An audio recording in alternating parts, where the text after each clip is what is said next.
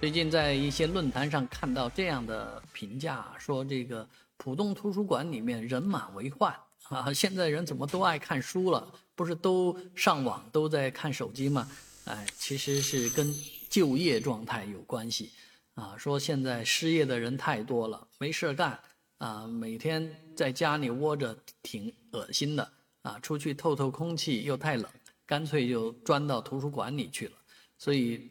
大家都在抱怨说，无论上馆、上海图书馆、上图东馆，还是浦东图书馆，甚至于社区图书馆里面，都是人满为患，都挤了很多人。大家都在里面认认真真看书、看电脑啊，都都在学习，但是唯独一样就没工作啊！这没工作可是一件大事啊！那么多年轻人挤在图书馆里面啊，谁来管一管呢？